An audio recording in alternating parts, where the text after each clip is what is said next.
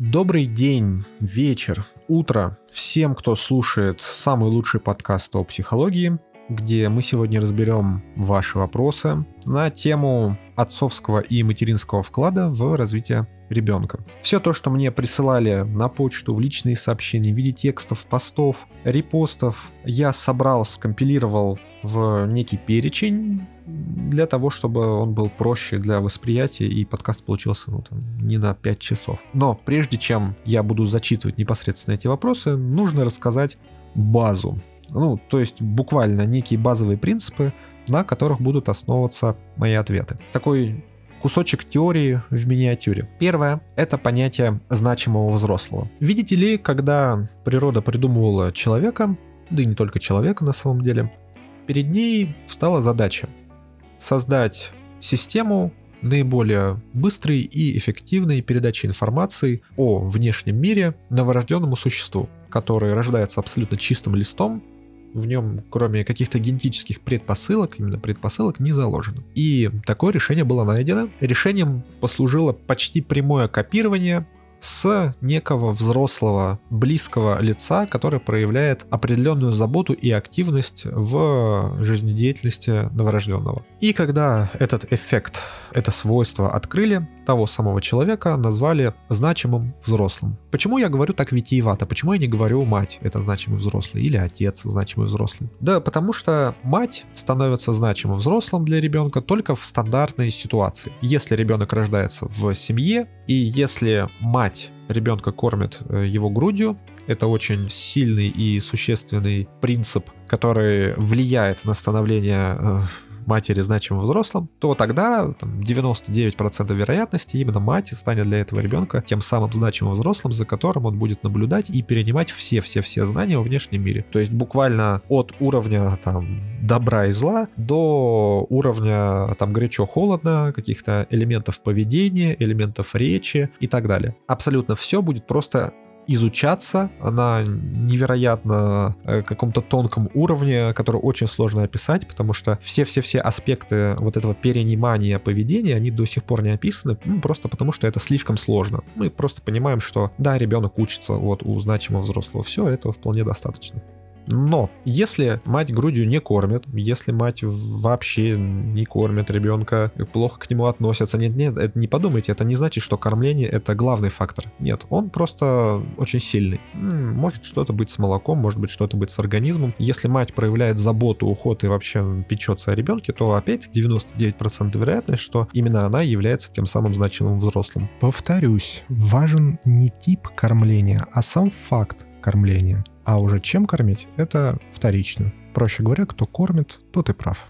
А если еще и грудным, то вообще шикарно. Но если с матерью что-то не так, и ребенка отдают к бабушкам, там, к дедушкам, к отцу или еще к какому человеку, то очень легко и просто этот человек может стать для ребенка тем самым значимым взрослым, от которого ребенок начнет перенимать все элементы поведения. Отсюда, кстати, растет э, вот это выражение, что если не вы воспитываете своих детей, то их воспитывает кто-то другой. Именно потому, что у ребенка в любом случае будет значимый взрослый. Ему нужно как-то учиться и развиваться. Он этот механизм найдет. Вопрос, кто будет тем самым человеком. Чисто технически значимость некого взрослого лица в нашей жизни вообще никуда не исчезает, потому что биологически это слишком эффективный механизм обучения. Поэтому происходит смещение фокуса с одного лица на другое на протяжении всей нашей жизни. Классически по Эриксону, Эриксон это такой видный психологический деятель, э, существует следующее деление. До года значимый взрослым является мать, с года до 7 родители,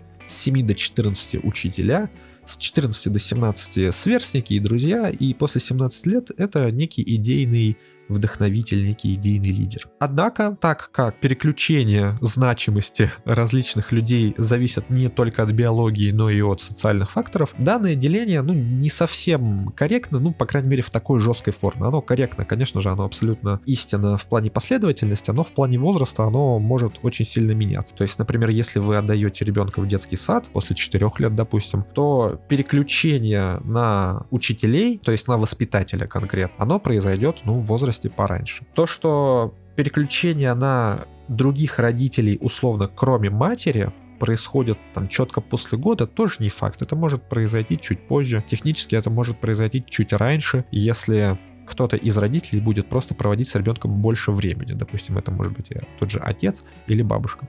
Но так или иначе, это кто-то один, потом это кто-то несколько. В этот же период примерно происходит у ребенка понимание семьи, и что его семья это не только он и мать, но еще вот эти какие-то непонятные лица, и даже вот этот мужик, который приходит по вечерам. Это все семья, и они значимы, и есть резон с них что-то перенимать на себя. То же самое происходит и во все э, остальные возраста. Тот же идейный вдохновитель, идейный лидер, он по-взрослому называется иногда наставником, то есть кто-то кто считается уже взрослым человеком, более мудрым, более умным и у кого можно учиться не только каким-то точечным вещам, но и более жизненным каким-то моментам. Это первая такая базовая маленькая теория. Вторая маленькая базовая теория, кусочек, это сама семейная система. Это одна из самых новых течений, наиболее современные, наиболее полные, как я считаю, очень хорошо описывающие то, что происходит в семье в целом. Дело в том, что семья, как таковая, со всеми ее членами, с собачками и кошечками, да, да, именно так, сама по себе является системой, как бы это сейчас странно не звучало, да, то есть неким целостным элементом, который имеет свои механизмы,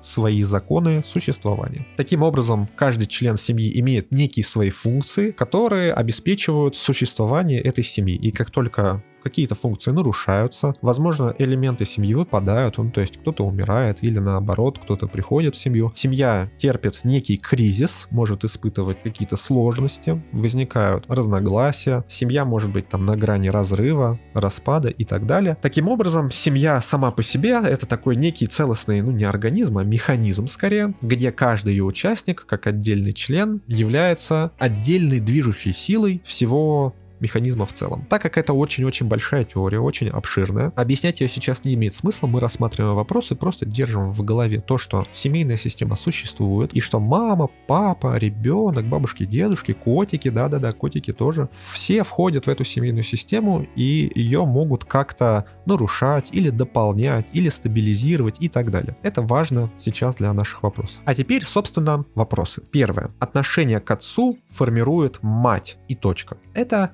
некорректное утверждение. Имеется в виду, конечно же, отношение ребенка к отцу формирует мать. Некорректно оно потому, что очень важно описывать контекст. Про какой возраст ребенка мы говорим, про какую ситуацию. Если мы говорим про условно стабилизированную семью, то есть э, семью в норме, нет никаких разногласий, нет никаких сложностей в отношениях, какой-то ругани, каких-то скандалов и так далее.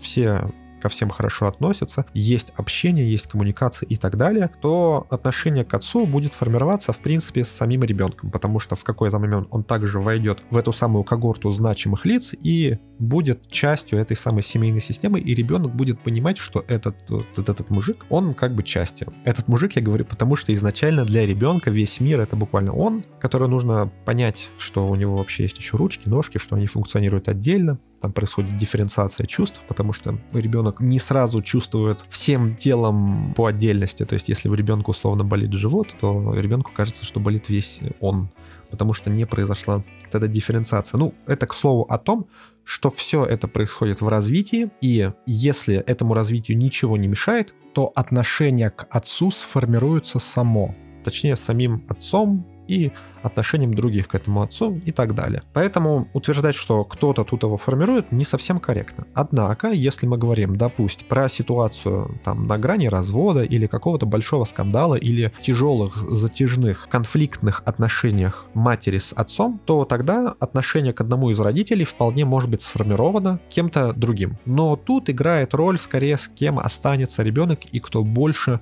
будет оказывать на него влияние. То есть технически возможно, и ну, мы понимаем, что в большинстве ситуаций ребенок остается с матерью. И если отношения у матери с отцом очень плохие, и мать считает отца каким-то нехорошим человеком, то мать будет потихонечку пропитывать ребенка этим же самым отношением. То, что это может сыграть критичную роль в отношении ребенка к отцу, конечно же, да. Останутся ли какие-то прошлые воспоминания, в том числе чувственные, тоже останутся. Но говорить о том, что только мать формирует отношения к отцу, некорректно. Следующий вопрос. Мать имеет абсолютную власть над ребенком. Это миф, это неправда. Под абсолютной властью подразумевается не только формирование отношения там, к отцу, но и к всем окружающим в семье, ко всему окружению в целом, к миру и так далее. Опять-таки, это не совсем корректно, это больше миф, просто потому что ребенок в какой-то момент будет расширять свою сферу влияния, ну точнее сферу восприятия на всех остальных в доме. Впоследствии он выйдет там в детский сад, в школу, и там будет набираться значительно больших каких-то паттернов поведения, просто потому что в школе ребенок будет проводить больше времени, чем дома. Объективно, чисто по времени. То есть он будет уходить там рано утром, приходить днем, часа в 4, в 5, в 6, мать вообще может приходить часов в 8, в 9, как и отец, и, соответственно, большую часть дня на протяжении многих лет ребенок будет находиться со своими сверстниками, откуда и будет чему-то напитываться. Поэтому говорить, что мать имеет какую-то там абсолютную власть над ребенком, некорректно. Но если мы говорим про первый год жизни, ну да, имеет, ну почти полную, потому что она значимый взрослый, она его кормит, одевает, заботится, и, скорее всего, мать проводит подавляющее большинство времени с ребенком. Поэтому о каких-то ну, физиологических вещах, конечно же, мать властна. Но мы же говорим о более сложных сентенциях. Следующий вопрос. Отношение отца к ребенку формирует мать. Ну, то есть мы говорим о том, что мать может как-то повлиять на отца и тем самым заставить его думать о своем ребенке как-то плохо. Это тоже некорректное утверждение. Не то, чтобы я назвал его мифом, потому что есть маленький шанс, что отец окажется каким-то абсолютно безвольным существом, который будет невероятно подвержен влиянию извне, и тогда, да, вполне вероятно, что там кто-то будет наускивать его на какое-то другое отношение к собственному ребенку, но опять-таки это очень сомнительно, потому что отец это все-таки взрослый человек. Когда мы говорим о изменении отношения к чему-то взрослого человека, это очень странно, это очень сложно, это ну, большой механизм работы, это уже сфера пропаганды, сфера социального влияния и так далее. Это все очень тяжело. И вот так вот один человек взять и по щелчку пальцев там что-то изменить? Нет, не может, некорректно. Следующий вопрос. Все нарушения коммуникационной сферы ребенка — это от матери. Некорректно, и более того, это ложь даже, это миф, потому что, во-первых, под коммуникационной сферой мы понимаем любое взаимодействие ребенка с э, внешней средой, в том числе речь, допустим, в том числе какие-то итерации, то есть возможность ребенка с кем-то там заговорить, там поиграть, вообще отношение к другим детям, впоследствии к другим людям и так далее. Когда могут возникнуть нарушения? Например, если вы не общаетесь с ребенком и вообще вы мало говорите дома, и ребенок слышит мало речи, то тогда, конечно же, почти наверняка возникнут проблемы с речью потому что ребенок ее не слышит, соответственно, не имеет возможности ее изучать, а это единственный способ изучения речи, потому что ребенок не знает никакого языка на момент рождения, ноль. Следующее, это, например, если вы не выводите ребенка на улицу, вы не отдаете его в детский сад, вы не отдаете его в школу, вы держите его на домашнем обучении, всячески забегаете улицы, допустим, вот представим такую волшебную ситуацию, тем самым ребенок почти что не имеет контактов с другими детьми, конечно же, у него возникнут проблемы с коммуникацией с другими детьми. Просто потому, что он никогда этого не делал. Первая итерация с чем-либо, она всегда болезненна. То есть, когда вы впервые видите что-то, Первый приход в детский сад, первый приход в школу, первый приход на работу, первое столкновение с какой-то нештатной ситуацией. Допустим, кто-то рядом с вами поранился, вы впервые видите это, у вас, естественно, возникает так или иначе стресс. Условно, первый порез на ваших глазах себя или кого-то из ваших родственников, это тоже стресс, потому что вы с этим никогда не сталкивались. Любая ситуация, с которой вы никогда не сталкивались, очень стрессовая и сложная. Ее надо преодолеть в любом случае. Соответственно, если этих ситуаций нет, и мы говорим о коммуникации ребенка, то проблемы возникнут. Виновата ли в этом только мать? Ну, вряд ли. Если только семья не состоит, ну, только из, из матери, одной матери и одного ребенка, и, и все. И больше никто не вмешивается в эту систему, тогда виновата мать. Ну, вот это такой случай исключения абсолютный. Во всех остальных случаях виновники торжества, если, ну, корректно вообще кого-то обвинять, это вообще все, кто окружает ребенка, потому что ребенок требует комплексного ухода. Следующий вопрос. Ребенок будет всегда на стороне отверженного родителя. Такие вопросы всегда звучали в контексте каких-то сложностей в семейных отношениях, то есть обычно в контексте конфликта отца с матерью, и, соответственно, что будет происходить с ребенком в этот а, момент. И вот появилось такое утверждение, появился такой миф, что ребенок будет всегда на стороне отверженного и покинутого. Это не совсем так. Опять-таки, по тем причинам, которые я описывал выше, собственно, исходя из той теории, что я вам рассказал. Условно, ситуация, очень важен контекст. Невозможно сказать, что вот всегда 100% во всех случаях будет так. Нет, это неправда, не научно, вообще ну, это, это бред. Просто потому что, опять-таки, на каком уровне развития находится ребенок? До года? Так он вообще не знает, кто такой отец. Это буквально не существует. Это какой-то мужик, который приходит домой, и мать вроде бы к нему нормально относится, все хорошо, он ее касается, значит, все, можно успокоиться, не надо плакать, все нормально. Мать его допускает, значит, и мне тоже можно. Если на этом моменте происходит какой-то конфликт, то нарушается система взаимоотношений ребенка с матерью.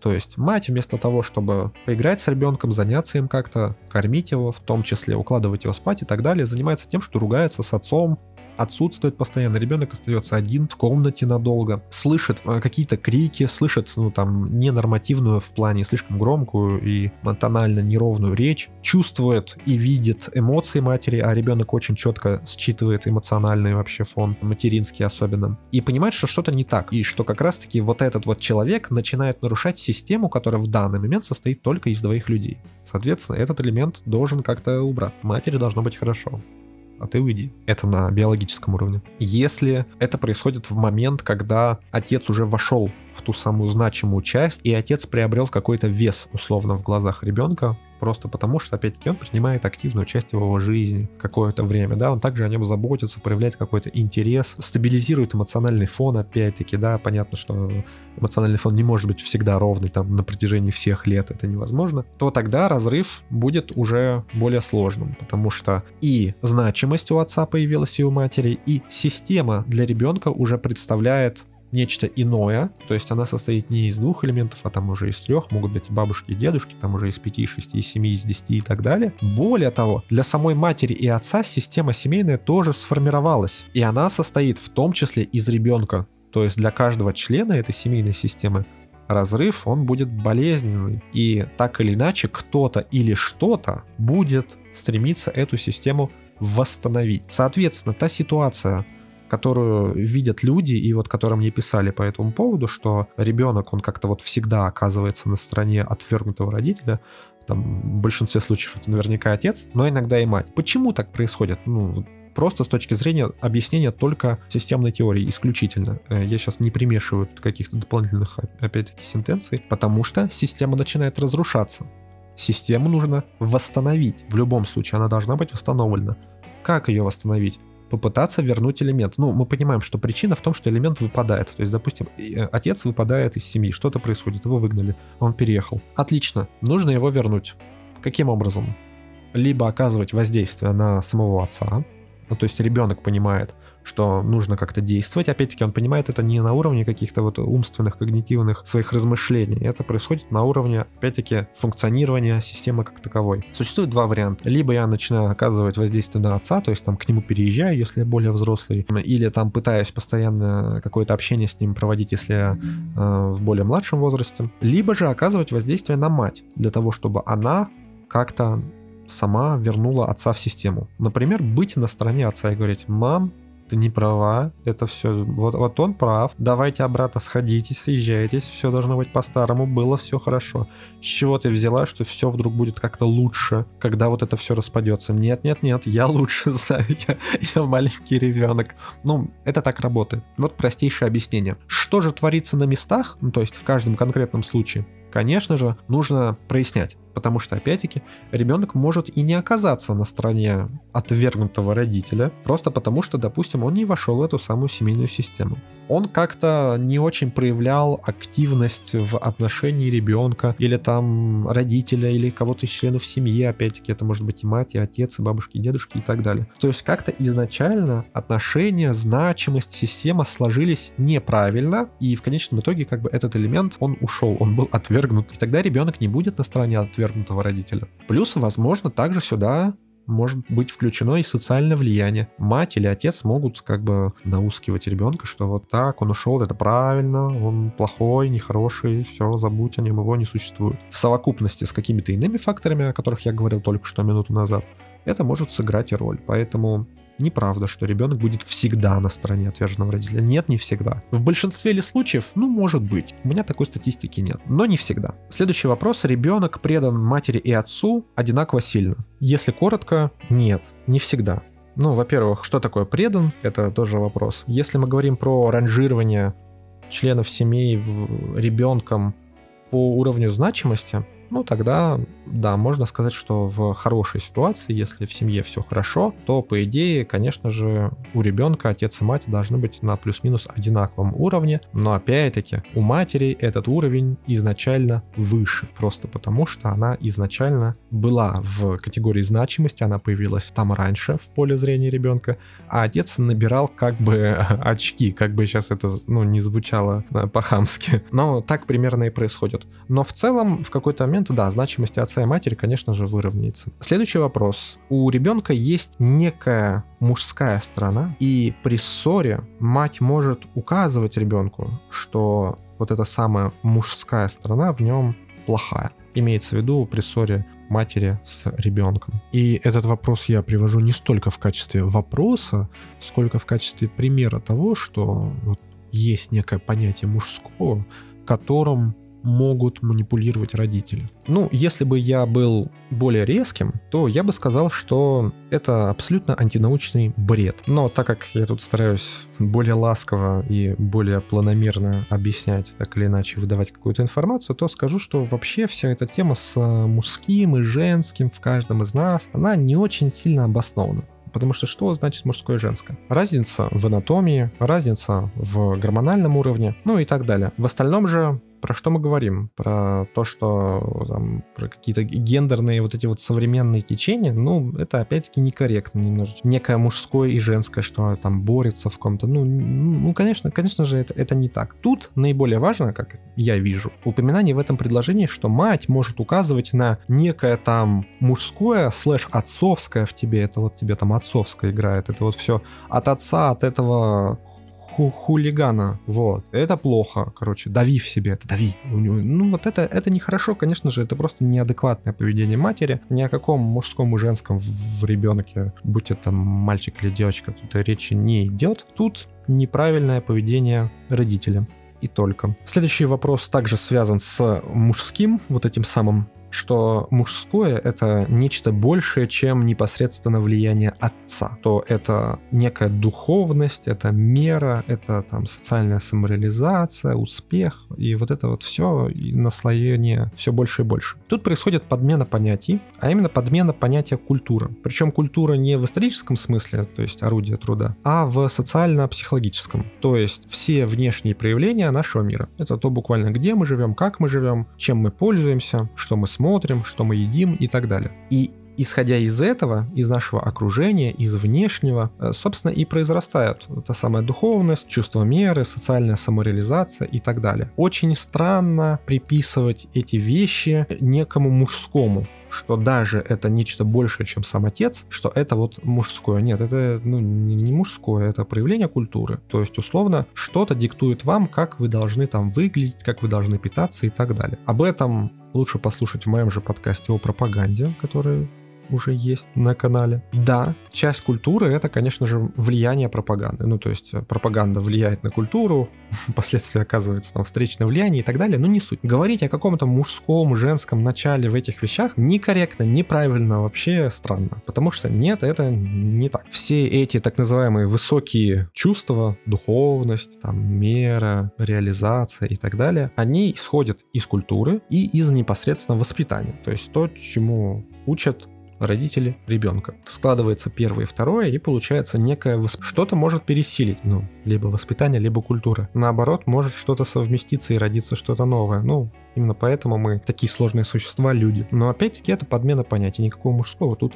нет. Следующий вопрос, ну точнее утверждение, что только отец может сделать ребенка взрослым. Это миф, который встречается в разных формах, опять-таки в более мягких, в более жестких высказываниях, но он остается прежним, что типа типа вот взросление ребенка, оно обусловлено исключительно влиянием отца или отец влияет ключевым образом на становление ребенка. Опять-таки, не совсем верно, не совсем корректно. Отец может влиять, это да. Отец влияет, это да. Ключевое ли влияние? Сомнительно. Почему вообще? Что такое взрослость и что мы называем ну, взрослым ребенком? Тут есть юридическое понятие, которое мы не рассматриваем, потому что оно нам не интересно. У нас есть психологическое понятие. Взрослость — это возможность принятия решений и взятия на себя ответственности за эти решения. Ну, обычно человека, который признает условно, вот сейчас я такую картину нарисую, что человек, который признает какие-то свои ошибки и вместо того, чтобы там идти плакаться в подушку, он говорит, да, хорошо, я виноват, теперь надо это решать. Значит, сейчас я подумаю, или давайте подумаем и решим. Нужно сделать первое, второе, третье, четвертое. Такого человека мы называем взрослым потому что он как-то мыслит уже не как ребенок, более сложными понятиями, более отрезанно. Да, конечно же, сюда входят еще дополнительные психологические разграничители, то есть, например, человек взрослый, он может воспринимать информацию с нескольких сторон. Для него понятие, то есть добра и зла, ну условно, мир там не делится на черное и белое, да, он понимает, что есть словно в конфликте несколько сторон, которые имеют свои интересы. Он может воспринять и ту, и ту сторону, по крайней мере, ее понять и оценить, ну и так далее. Но все равно в формировании подобных взрослых как бы черт участвуют все родители, ну, то есть вся семейная система целиком, а еще и культура, которая это все обосновывает. Потому что, опять-таки, сегодня взрослый человек это там условно после 18 лет. А несколько столетий назад взрослый человек это ну, 13-14-летний человек уже вполне так мог считаться взрослым. Если вы помните классические литературные произведения, то в Вероне наблюдались матери значительно младшие, чем 14 лет. Опять-таки это считалось, ну, вполне уже взрослая девушка, условно. Сегодня нет. Это обусловлено, в том числе культурой, конечно же. А, отдельно много вопросов было про личные границы, и было утверждение, что, опять-таки, личные границы — это заслуга отца, что мать не может сформировать личные границы, это просто скажу, что абсолютно не так. В формировании границ, опять-таки, участвует комплексная семейная система, в том числе внешнее взаимодействие с другими людьми, поэтому как-то раскрывать этот вопрос дополнительно я не вижу, просто обозначить, что это миф. Личные границы формируют не отец и не мать, ну, в одно лицо, по крайней мере. Последний вопрос. Отец играет разную роль для сына и для дочери. Краткий ответ – да. Ну вот это тот вопрос, на который я отвечу «да», потому что, опять-таки, достаточно биологического основания для того, чтобы понять, что отец, он немножко разная фигура для, для сына и для дочери, просто потому что, ну, есть половая дифференциация. В некоторых вопросах для девочки, допустим, отец, ну, не учитель. Он не сможет рассказать все, что должна знать, условно, девочка там в каком-нибудь 10-15-летнем возрасте. То же самое очень вряд ли мать даст полную информацию мальчику о том, как надо жить, как надо поступать и за собой ухаживать условно в тех или иных ситуациях. Чисто на биологическом уровне. В целом, этого достаточно, чтобы сказать, что отец, ровно как и мать, играют разную роль для сына и для дочери. В дополнение сюда же есть такое понятие, как ролевая модель. Это вообще любое лицо или группа лиц, которые тем или иным образом, сознательно или бессознательно, побуждают других следовать своему примеру. Ролевых моделей может быть абсолютное множество. Но если мы говорим про семью, то, конечно же, существует ролевая модель отца, ролевая модель матери, роли просто потому, что в семье существуют такие роли. Как бы это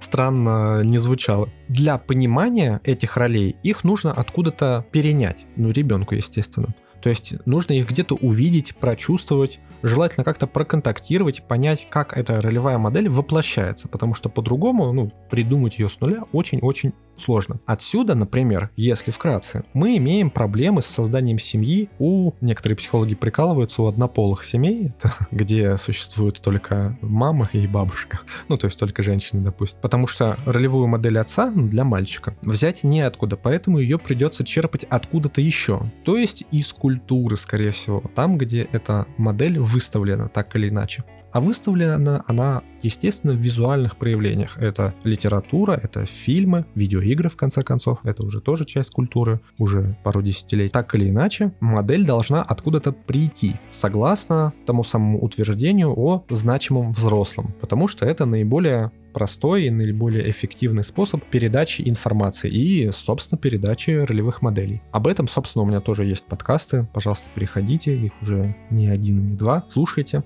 Эта информация уже есть на моем канале. А на сегодня это все. Спасибо, что слушали меня. Следующий подкаст будет на этой же неделе. Присылайте свои вопросы на мою почту, в группу ВК. Все ссылки есть в описании канала и в описании подкаста. Всем спасибо, до новых встреч.